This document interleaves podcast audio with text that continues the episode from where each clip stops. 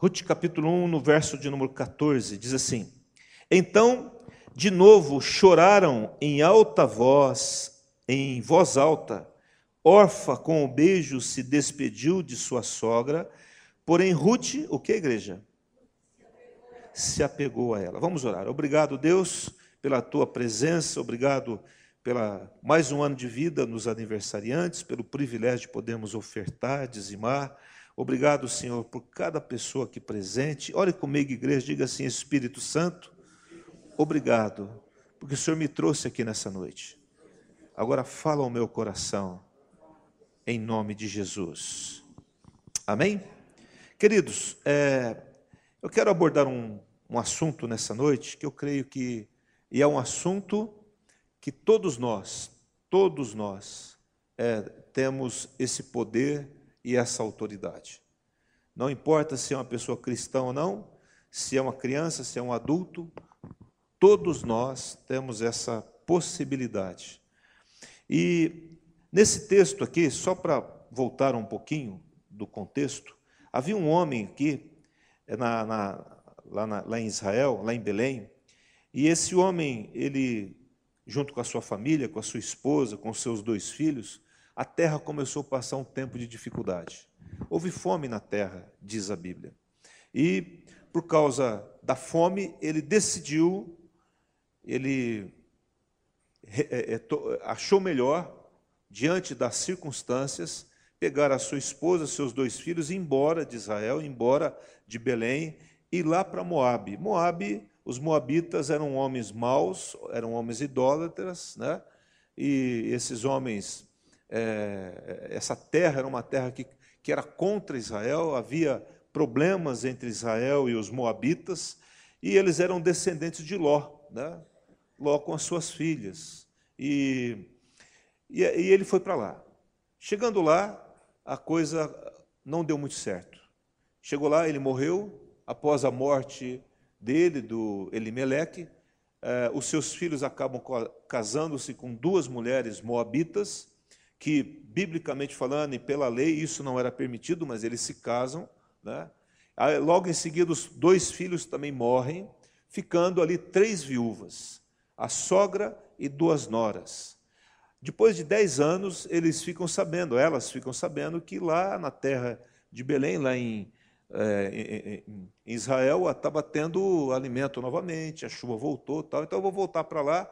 E elas caminharam, as três, voltando, ou a, a Noemi voltando e as duas indo com ela. Né?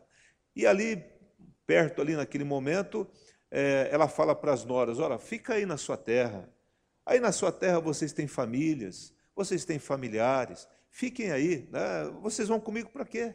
Eu sou uma mulher derrotada. Né? Até ela diz assim: O Senhor resolveu descarregar a sua mão sobre mim. Então é melhor vocês ficarem pra, aqui. Aí elas choram, Aí de novo elas choram, né? Aí diz aqui que de novo elas choram. E aí ela fala assim: volta para lá. Mas aí diz o texto que uma delas, a órfã, né? Falou assim: não, eu, tá bom, eu vou voltar. Mas a, a, a Ruth resolve ficar com a sua sogra. E fala assim: não, eu vou caminhar com você. E aí ela fala aquele versículo tão dito nos casamentos, né? No versículo 16: porém, Ruth disse: Não me inste para que te deixe e me obrigue a não seguir-te, porque aonde quer que fores, irei eu, onde quer que pousares, ali pousarei eu, o teu povo é meu povo, o teu Deus é meu Deus.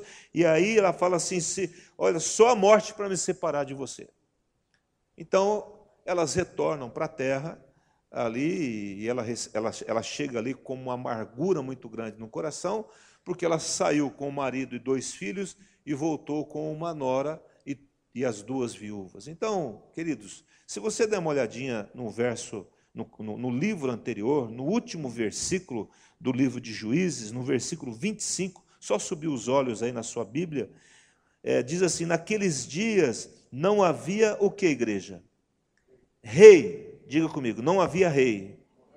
Não havia rei em Israel. Cada um fazia, diga comigo assim, o que achava mais reto. Isso, o que achava mais reto. Na verdade, ele estava vivendo um tempo onde não havia autoridade em Israel, não havia rei, Não havia, era, uma, era um tempo onde alguns homens se levantavam e assim que eles morriam, o povo voltava ao pecado novamente. Então estava um desatino. Queridos, quando não há autoridade, quando nós não respeitamos a autoridade, quando nós não perguntamos para ninguém o que temos que fazer, é um desastre a nossa vida. Quando nós não estabelecemos é, é, que, que Deus é o Senhor, é o Salvador, é aquele que conduz a minha vida, e eu não pergunto nada para ninguém, porque ninguém manda na minha vida, eu faço o que eu bem entendo, as coisas começam a dar errado, irmãos. E começaram a dar errado. Nesse tempo aqui, elas perdem toda a segurança que elas tinham, que eram os maridos, porque não havia rei Israel. Porque Elimeleque ele não tomou o cuidado de, de perguntar a Deus qual era a vontade de Deus, se ele deveria ir ou não para Moabe, se os filhos deveriam ou não casar, se bem que eles sabiam disso com outras mulheres. Não houve um perguntar a Deus, não houve é, é, é, é um respeito pra, a uma autoridade para saber o que eles deveriam fazer. A figura do rei é a figura de autoridade. Jesus é o nosso rei. Amém? Não? Quem diz, quem diz amém para isso? Amém? Ele é o Senhor. Diga assim: Ele é o Senhor da minha vida. Amém? Então eu tenho que, eu adoto isso. Deus é o Senhor, é, o, é, é aquele que comanda a minha vida. Eu não vou fazer nada sem autorização dele. Mas eles tomaram essa decisão e essa mulher volta dessa forma. Porém, no meio desse caminho, né, uma, uma nora resolve ir embora, voltar realmente para o seu povo, e a outra nora fala: Não, eu vou com você, e eu vou com você até as últimas consequências. E é interessante que a partir desse momento, é, a história começa a se desenrolar no livro de, no livro de Ruth. É, a escolha sem consultar ao Senhor custou a vida do seu marido e dos seus filhos. E eu estava dizendo que um dos grandes poderes que Deus dá ao homem é o poder da decisão, é o poder da escolha, né? E Deus não nos tira eh, essa possibilidade.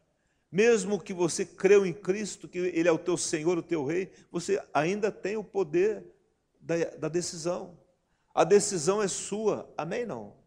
Quem decide o meu futuro não é Deus, é eu que decido o meu futuro. Amém? Deus pode ter até uma vontade a meu respeito, mas quem decide o meu futuro sou eu. A, a, a palavra quem dá sou eu.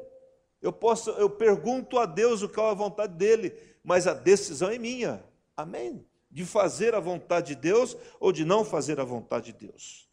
Em Deuteronômio capítulo 30, se você não quiser abrir, eu vou ler para você, diz assim no verso 15: Deus falando ao povo de Israel: Vê que proponho hoje, hoje, a vida e o bem, a morte e o mal. Versículo 19: Os céus e a terra tomo hoje por testemunhas contra ti, que te propus a vida e a morte, a bênção e a maldição. E aí ele aconselha: Escolhe, pois, a vida para que vivas tu e a tua descendência, amando o Senhor teu Deus, dando ouvidos à sua voz e apegando-te a Ele, pois disto depende a tua vida e a tua longevidade. Disto depende o que, igreja? A vida e o que? E a longevidade. Quantas pessoas estão sofrendo? Quantas pessoas estão é é, é, é, é, totalmente perdidas na vida, porque elas não querem saber o que Deus pensa da vida delas, simplesmente elas fazem. E Deus está dizendo para o povo: olha, eu pego o céu, que não muda, pego a terra, que não muda, e eles são testemunhas, que eu te dou, estou te dando a possibilidade de você decidir, de você escolher entre a vida, o bem ah, o sucesso, a, a, a paz, a, a, vitória, a alegria ou a morte, a tristeza, a decepção e, e todo tipo de co coisas que colhemos na vida, porque muitas vezes não queremos dar ouvidos ao Senhor e não queremos saber da Sua vontade, ou entendemos a Sua vontade, mas resolvemos fazer o quê? A nossa vontade. Amém? Não. Quem aqui já sofreu alguma vez? por ter, por não ter feito a vontade de Deus. Levanta a mão. É, levanta as duas. Levanta os cabelos tudo, né? Nós sofremos quando nós desprezamos a vontade de Deus. Nós sofremos quando, na hora das decisões, nós não perguntamos a Deus o que Ele pensa. Nós sofremos na hora da decisão e nós decidimos é, quase que diariamente o que a Bíblia pensa, o que Deus pensa, o que Deus quer, qual é a vontade dele. Amém? Não. Simplesmente nós somos levados por algumas coisas e decidimos como nós bem é, desejamos, e aí as coisas começam a acontecer. Lá em João 10, 10 diz assim: O ladrão vem somente para matar, que mais? Roubar e destruir. Jesus fala: Eu vim para que tenham. E eu tenho batido muito em cima dessa vida abundante. Eu vim, Jesus fala, para que tenham vida e vida abundante. O dia que eu olhei esse versículo, eu falei: Deus, eu não, não abro mão de uma vida abundante. Ele virou para mim e falou assim: Ah, é? Você não abre mão? Então tá bom, então você tem que entender a minha vontade.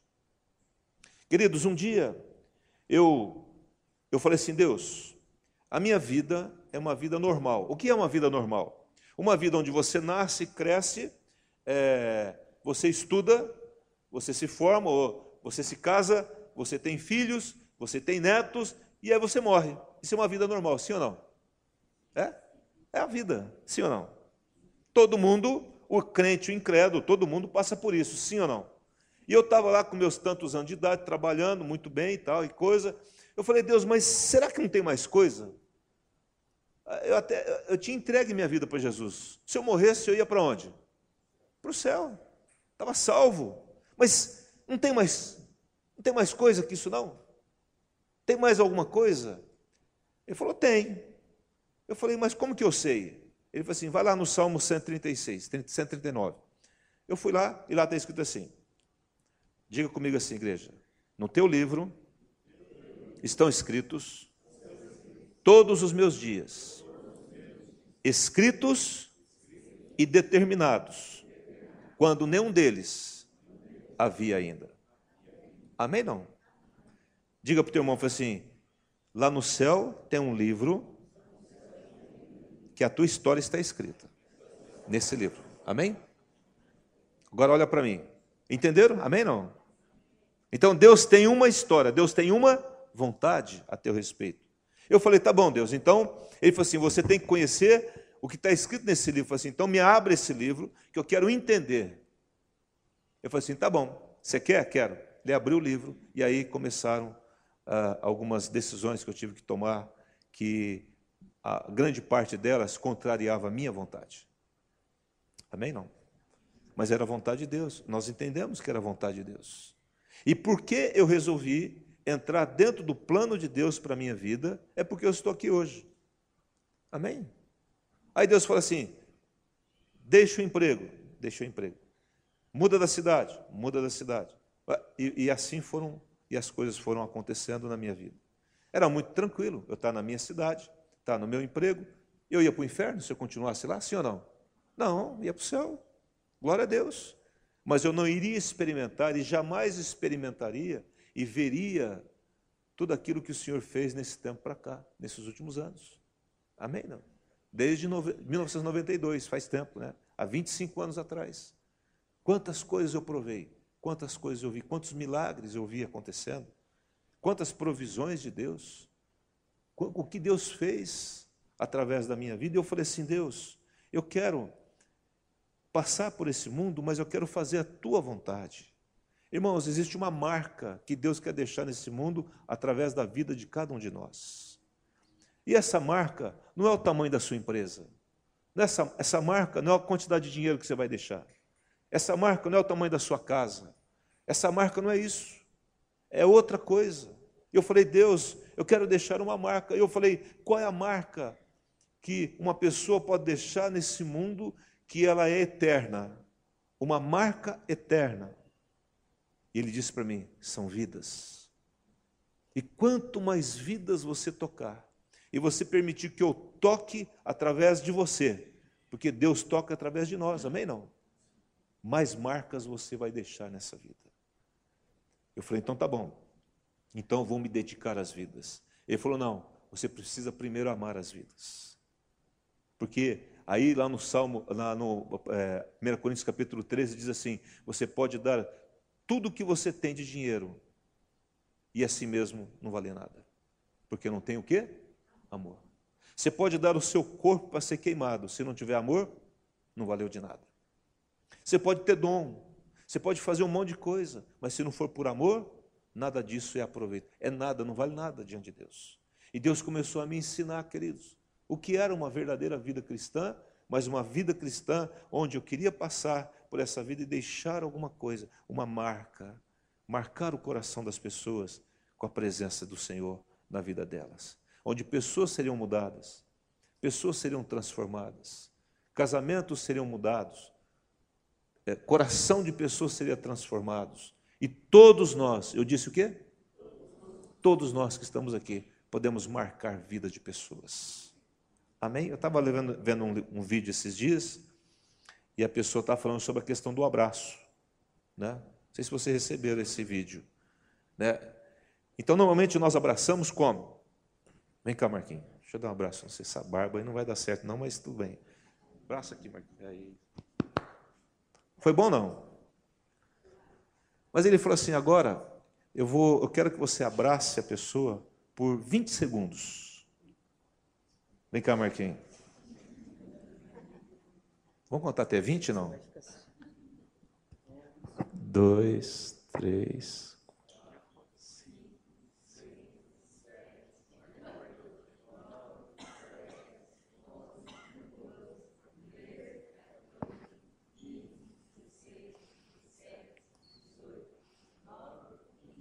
Pronto. Foi diferente, não? Você viu até o meu coração. É. Mas não ficou apaixonado, não. Misericórdia.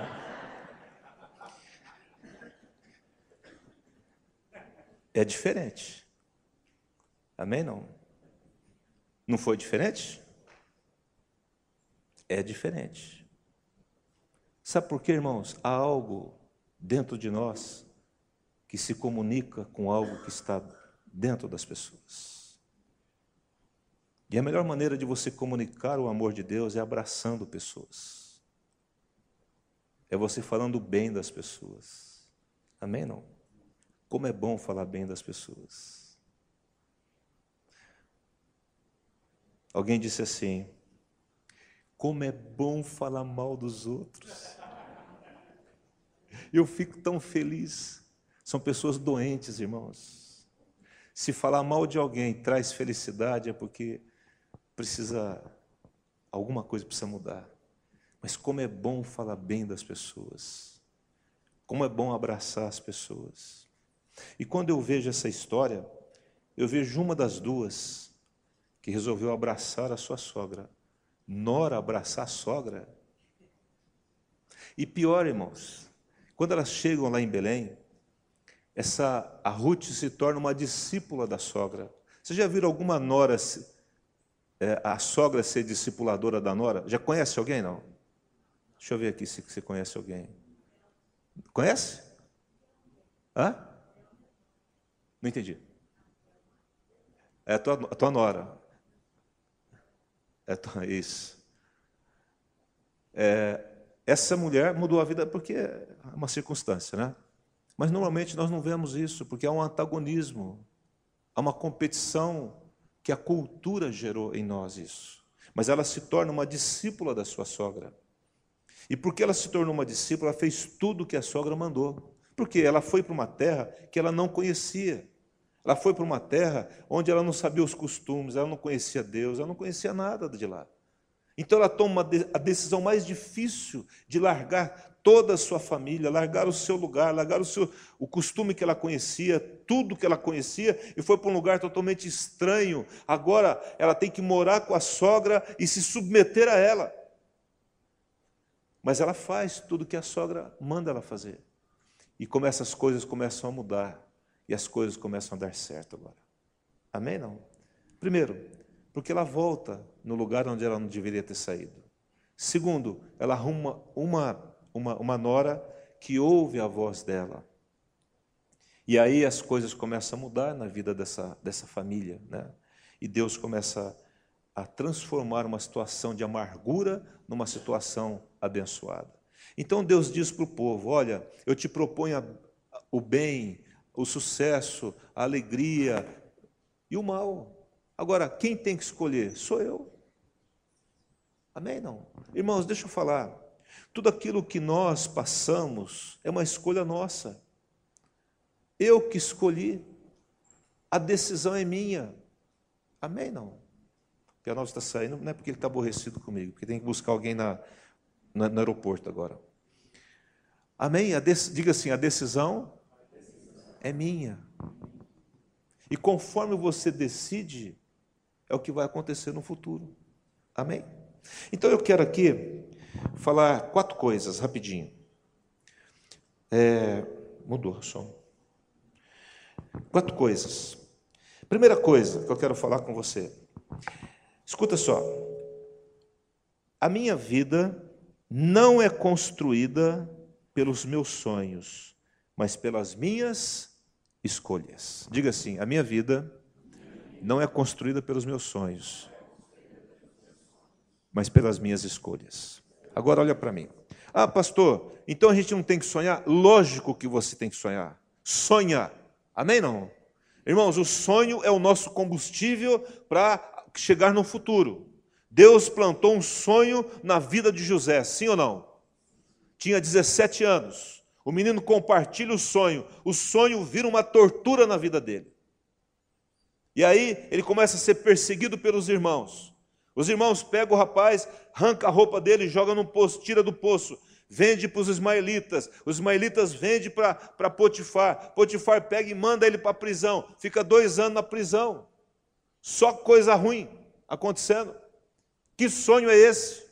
Mas o sonho dele, entre o sonho dele e a concretização do sonho, tem um tempo. Quem está entendendo o que eu estou falando? Esse tempo que é o perigo, irmãos. O perigo não é o sonho, o perigo é o que eu vou fazer com o sonho. É nesse, é, é, é, nesse tempo até chegar lá. São as decisões que eu tenho que tomar nesse tempo. E ele teve que tomar várias decisões. Uma das decisões é quando a mulher de Potifar tenta seduzi-lo, ele fala: Não posso fazer isso. Como que eu vou pecar contra Deus e pecar contra o meu Senhor? que confia em mim. Olha, irmãos, a cabeça desse jovem. E ele decide, ele acaba indo para a prisão porque ele não quer cometer um desatino, ofender o Senhor e deixar de fazer a vontade de Deus. A decisão que ele toma de não guardar rancor, mágoa no seu coração contra os seus irmãos. E quando os irmãos chegam, depois de muito tempo, com a autoridade que tinha, era o homem, era o segundo homem mais, que tinha mais autoridade no Egito, ele não toma nenhuma providência contra a mulher de Potifar, contra o Potifar, ele não toma nenhuma providência é, para é, disciplinar os seus irmãos, de mandar amarrar todo mundo, dar uma surra em todo mundo, porque tentaram matá-lo. E privou, privou esse menino da, da, da, da sua família, da companhia do seu pai, trouxe tristeza para o pai por uma inveja. Mas não, ele perdoa. E ele diz assim ainda no texto lá, ele fala assim: "E não fique brigando entre vocês, fique em paz, porque eu entendi o propósito de Deus para minha vida." Está entendendo, irmãos? Acontece é que eh, nós esquecemos, irmãos, que entre a, a, a, aquilo que o Senhor propõe para nós e a concretização daquela proposta dela se tornar real, há um caminho e há um caminho de decisões. Amém? Não? Então eu decidi casar um dia. Quem decidiu casar um dia aqui? Eu decidi casar, né? E aí aparece uma pessoa, mas entre a minha decisão de casar e, e a pessoa, eu tenho que tomar a decisão qual é a pessoa. E nesse tempo de namoro, noivado, eu tenho que tomar muitas decisões para que eu entre no casamento de uma forma digna. E eu tenho que tomar decisão agora é, do trabalho que eu tenho que ter, onde nós vamos morar. E, e são decisões. E aí é, é que mora o perigo. Porque qualquer decisão fora da vontade de Deus vai nos levar a um, a um, a um caminho distante do sonho que o Senhor colocou para nós. Aquele, naquele livro é um sonho de Deus. Deus sonhou com você e comigo, mas é um caminho de decisões. Amém? Não? E eu tenho que aprender a decidir. Todas as vezes que nós tivemos que tomar decisões seríssimas, nós nunca decidimos sem buscar a Deus e ter convicção de que aquela era a vontade de Deus para nós. Amém? Não? Por isso que o Senhor tem nos guardado e nos protegido até agora. Segundo lugar, é, eu sempre vou ter que decidir entre o que eu quero e o que é melhor para os outros. O que eu quero e o que é melhor para os outros. Agora olha para mim e vamos falar com sinceridade. Nas nossas decisões, nós decidimos pelo que é melhor pelos outros ou pelo que nós queremos? O que é melhor para nós? Sabe por que o ministério de Jesus foi um sucesso, irmãos? Sabe por quê? Porque ele, na hora do vamos ver, na hora da decisão, ele desce do céu, vem, está lá no Getsemane, suando gotas de sangue, de tanta angústia. Ele fala assim: A minha alma está profundamente angustiada. Jesus estava angustiado. Ah, você já passou por angústia? Mas creio que você nunca suou gotas de sangue de tanta angústia. E ele chega para o pai e fala assim: Pai, é possível passar de mim isso? É possível eu não ir para a cruz? E o pai fala: Não. Aí Jesus responde assim: Porém, não seja feita a minha vontade, mas o quê? A tua vontade. Ele decidiu por quem? Por ele ou por nós? Diga para o irmão, se não fosse Jesus, meu irmão, com aquele olhar assim de, né, de profeta, né? Onde nós estaríamos, irmãos? Se Jesus não decidisse por nós, diga assim: Jesus decidiu por mim, porque Ele me amava. Amém? Não. Ele me ama até hoje. Quando você for decidir, sempre ou na maioria das vezes, na maioria, não, não é 100%, mas na maioria das vezes você vai ficar assim: eu vou fazer o que é bom para mim, o que é bom para os outros. Romanos capítulo 13, não precisa abrir, lá no verso, no verso 9, ele diz assim: toda lei, toda palavra se resume num só preceito. Diga assim comigo, igreja: amarás o teu próximo como a ti mesmo. Amém? Não? Então eu tenho que amar as pessoas como eu me amo. Agora preste atenção no que Deus vai falar com você agora.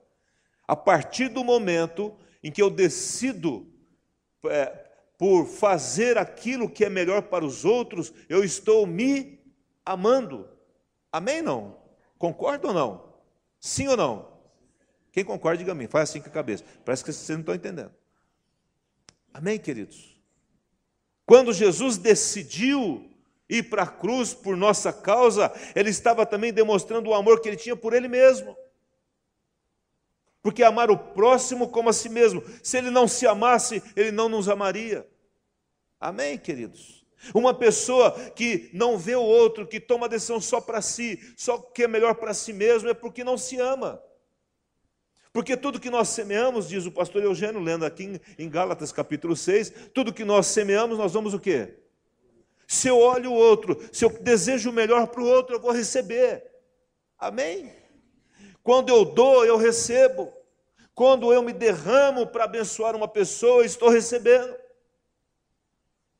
Então significa que quando eu abençoo alguém, que eu dou alguma coisa para alguém, é quase que um ato egoísta, porque eu vou receber isso em troca, como bênção de Deus. Nós não ficamos fazendo as coisas para os outros porque nós é, é, é, queremos receber em troca mas é uma consequência bíblica, uma lei bíblica para isso. Amém? Não? E é por isso que Deus, a Bíblia fala assim, porque Deus o exaltou, exaltou Jesus sobre todos, e todo joelho vai se dobrar diante dele. Quantos joelhos? Por quê? Porque ele nos amou, mas ele se doou por nós. Você quer ser abençoado nas suas decisões? Veja o que é bom para as pessoas. Veja se é bom para a tua família. Eu vou tomar uma decisão, é bom para minha família isso? Não é bom, então não tomo, mesmo que eu queira. Amém, não? Vai ser bom para as pessoas que estão ao meu redor. E é interessante, eu estava falando sobre isso é, de manhã, e tocar nesse assunto é um assunto muito complicado, porque há pessoas que já se separaram tudo, mas na verdade, irmãos, quando a gente toma a decisão da separação, nós estamos pensando em quem? normalmente? Em nós. Porque a maioria das pessoas que entram nesse gabinete, porque estão pensando em separação, ela fala assim: eu mereço o quê? Ser, ela está pensando nela. Ela não está pensando no que vai acontecer com o filho. Ela não está pensando no que vai acontecer com a família, com os familiares. Ela está pensando nela normalmente. Lógico que tem as exceções, cada um tem uma história, mas normalmente é assim. Então lute pela sua família. Marido, morra pela sua esposa. Amém? Não. Quer crescer em Deus? Case. Quando a gente casa, a gente cresce. Quantos maridos aqui já, já cederam, cederam para sua esposa para ficar tudo tranquilo? Levanta a mão. Levanta a outra mão. Ai, meu Deus, né? Quantas esposas já cederam para falar, para não ter briga com o teu marido? Levanta a mão, as irmãs. Já, já levantaram as duas de uma vez. Não vou brigar hoje. Deixa esse cabra aí, né? A gente aprende a tolerância no casamento. Nós amadurecemos quando casamos. Aí vem os filhos. Aí o sossego, irmão, vai para o beleléu. Aí a pessoa vem, pastor, não tem sossego. Eu falei, é isso mesmo, é assim mesmo, faz parte do pacote. Você quer ter filho, quer ter sossego, então não tenha filho. Né? Amém? Não. Mas filho é uma benção. Amém, queridos? Terceiro lugar, estou terminando. Não decida pelo mais fácil, pelo mais cômodo e pelo mais bonito. Quem ouviu aqui, amém? Cuidado. Porque a tendência da gente é pelo mais fácil. A tendência da gente é pelo mais cômodo.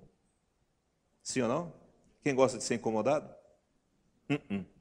E a tendência da gente é pelo mais bonito. Então, tem uma história de Abraão e Ló. Estavam os dois andando, né? Abraão, o, o, o pai Abraão andando com Ló, e tal coisa aí, começaram a ficar muito rico, e começou os, os pastores de Ló não se dar com os pastores de Abraão, e teve um problema lá, e Abraão chegou para Ló e falou assim: vamos fazer o seguinte, nós somos parentes, não vamos brigar. Quem já falou isso para algum parente? Não vamos brigar, gente. Se você for para a direita, eu vou para a esquerda, se você for para a esquerda, eu vou para a direita, porque não tem jeito mais. Porque está tendo muita briga, não entre a gente, mas entre os nossos pastores. O que aconteceu com Ló? Ló deu uma olhada assim, ficou na ponta do pé, ele olhou toda a campina do Jordão, muito bem regada, verdinha, falou assim: é para lá que eu. Só que lá daquele lado tinha uma cidade chamada o quê? Sodoma e Gomorra, que foi uma armadilha para aquele homem. E Abraão, o que, ele fez? Foi para a terra, teoricamente, pior, para o lado oposto. Tá bom. Aí a cidade era tão maligna Deus deu tanta oportunidade para Sodoma e Gomorra se converter, mas não teve jeito de destruir, mas tinha Ló.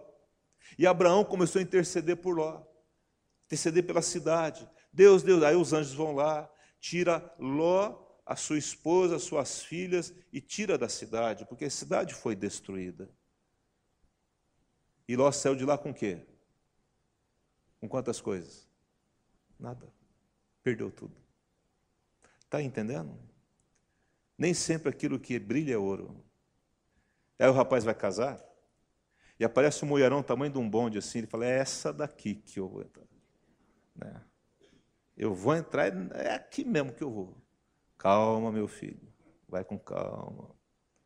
Aí a moça acha um cara assim que parece o Schwarzenegger, assim, ó. O cara é o, é o cara, fala assim, mas é aqui mesmo que eu vou. Vou amarrar meu, meu burro aqui, né? Aí daqui a pouco, irmãos, dorme com o príncipe acorda com o sapo do lado. E aí, diga assim comigo: já foi. Agora vai ser uma trabalheira. Aí Jesus tem misericórdia, muda meu marido, muda minha esposa, Jesus, e aí é jejum, é oração. Mas por que não fez isso antes para decidir? Está entendendo? Pensa antes, pergunte para o Senhor. Uma vez eu perguntei para o Senhor, você essa daqui é é a futura, Deus falou assim, um, um. Aí colocou incômodo no meu coração, eu fui ver, não era, irmão. Três anos e tanto namorando a pessoa. Não era. Graças a Deus apareceu a loira de olho azul lá, né? Ela está me vendo aí, está tá assistindo. A Jardine, só fazendo um parênteses, ela está cuidando da mãe dela, que está com 90 anos, né? E, e, ela tem vindo pouco aos domingos, porque a, a irmã precisa cuidar, é, descansar um pouquinho, a irmã que cuida da mãe. Mas aí apareceu a pessoa, amém? E assim, diga para o teu irmão, assim, meu irmão, não tem pressa não. Com... Deus é bom. Mas se errou, se deu uma errada, se lá pelas tantas você pôs a mão na cabeça e falou assim, nossa, casei errado. Aí Jesus, agora com graça, com paciência, vai acertar. Vai acertar. Quem crê nisso, que Deus pode acertar? Que pau que nasce torto, Deus endireita, em nome de Jesus. Amém? Não? Então, cuidado. Cuidado com a imagem, né? E quarta e última coisa, cuidado com as circunstâncias. Cuidado quando uma pessoa te pressiona numa coisa. Cuidado com as suas necessidades. Às vezes você está tão necessitado, você toma uma decisão baseada nas suas necessidades. Não vai dar certo isso. Amém? Não. Um dia, Saul estava lá guerreando com os filisteus, e aí os soldados começaram a ir embora, começou a ficar sozinho, e aí ele fez uma coisa que não devia fazer, que era oferecer sacrifícios, que era só o sacerdote que podia fazer. Foi o erro dele. A decadência do rei Saul começou no dia que ele mesmo fala, movido pelas circunstâncias. Movido pelo quê? Não permita que as circunstâncias dite as suas decisões. Quem está entendendo o que eu estou falando? Não permita isso. Quando as circunstâncias te apertarem, aí sabe o que você faz? Entra no teu quarto e vai consultar Deus. Acalma o teu coração. Deixe Deus falar com você e decida segundo a voz de Deus.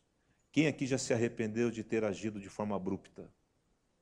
Quem aqui já falou coisa que depois se arrependeu porque falou a coisa no quente da situação? Quem aqui já fez isso? Eu também. E nós depois nós temos que com a maior cara lavada, que nem dizia minha mãe, né? ir lá pedir perdão. Ah, foi mal. Cara, né? Cara de tacho, né? Aí me foi mal, foi. É, fa... essa aqui é a centésima quinta vez, só isso, mais nada. Você faz a mesma coisa, fala a mesma coisa, age da mesma, da mesma forma, você tem que mudar. Diga assim, eu tenho que mudar. Em nome de Jesus. Agora, terminando. Ruth no capítulo 4, no livro de Ruth. 4, no verso de número 15, diz assim, 4,15. É, finalizando, né? O que aconteceu depois que a Ruth decidiu fazer tudo que o bom senso indicava para não fazer, mas ela foi direcionada, ela foi, ela decidiu por alguém em socorrer alguém que estava desolada. Versículo 15: Ele será restaurador da tua vida e consolador da tua velhice, porque ela tinha acabado de ter um filho e estava esse filho já estava no colo da avó, pois tua nora que te ama, tua nora o quê? Te deu a luz e ela é te melhor que sete filhos. Uma nora moabita agora é melhor que sete filhos, homens. Versículo 17. As vizinhas, as vizinhas lhe deram nome, dizendo: A Noemi, a Noemi nasceu um filho. Eles chamaram o quê? Obed, que é o pai de quem? Que é o pai de quem? De Davi. Irmãos, essa mulher, uma mulher moabita, ela entra agora na genealogia do rei Davi e, consequentemente, na genealogia de Jesus. Amém? Sabe por que essa mulher entrou? Do nada, desconhecida, ninguém sabia quem era Ruth, era uma moabita, desprezada, viúva, frustrada porque não tinha filhos, e essa mulher agora tem um filho que é o avô de Davi. Amém? Não? Irmãos, Deus faz isso. Deus pega um sujeito que está lá na prisão e leva para ser o segundo homem mais importante do Egito. Deus pega um Daniel, que, que, era cativo no reino da Babilônia, e se transforma num dos homens mais importantes do reino da Babilônia. E durante três ou quatro reinados, ele se destaca. Porque é um homem que decidiu ouvir a voz de Deus. No meio dos leões, ele não abria mão da vontade de Deus. Os amigos dele, Sadraque, Mesaque Abidinego, no meio de uma fornalha, não abriam mão de fazer a vontade de Deus. Eles não se dobraram diante da sua vontade, dos seus medos, das situações, eh, das circunstâncias que eles estavam. E Deus os leva a um patamar superior. E aí eles deixam uma marca na história. E você vai deixar essa marca na história. em nome de Jesus. Quantos querem isso? Fique de pé, vamos orar em nome de Jesus. Obrigado, Deus, por essa noite. Tua palavra diz lá em Provérbios 1,33: Mas aquele que me der ouvidos habitará seguro, tranquilo e sem temor do mal. O que me der ouvidos habitará seguro, tranquilo e sem temor do mal. Quero, Pai, abençoar o teu povo. Quero, Pai, declarar a tua unção sobre a vida de cada um. Quero declarar, Pai, que se alguém aqui decidiu e agora está falando, meu Deus, eu decidi errado, eu não consultei o Senhor, ah, então é por isso que as coisas não estão acontecendo. Ó oh, Deus, me perdoe agora. Fale para o Senhor isso. É uma hora de você acertar isso com o Senhor. Queridos, a vontade de Deus é que vocês vivam uma vida abundante, mas o maior inimigo da vida abundante são as decisões erradas. Nos privam da vida abundante que Jesus conquistou para nós. Então, Senhor, gera um temor em cada coração. Coloque a mão no seu coração e fala: Deus, gera temor aqui. Me perdoa das decisões que eu tomei por mim mesmo. Me perdoa, Senhor, das decisões que eu tomei pensando só em mim, não pensei em ninguém mais. Me perdoa, Senhor, das decisões que eu tomei é, porque era mais fácil, mais cômodo, era mais bonito. Me perdoe, Senhor. Me perdoe, Senhor, porque é, eu decidi movido pelas circunstâncias. Me perdoe, Senhor, por isso. Em nome de Jesus, me perdoe, Senhor. O Senhor é o Deus que cancela o pecado. O Senhor é o Deus que faz nova todas as coisas. Ah, eu decidi errado, Jesus. Então Ele é o Deus, Ele é o Pai que nos ajuda, que nos abençoa, que nos guarda, que nos protege. Ele é o Deus conosco. Ele é o Senhor dos céus e da terra. Ele é o El Shaddai. O Senhor é o Deus que corrige os nossos passos. Ele endireita as nossas veredas, diz a palavra. Ele faz forte o cansado. Ele restaura a força daquele que não tem nenhum vigor. O Senhor tem um projeto para você, um plano.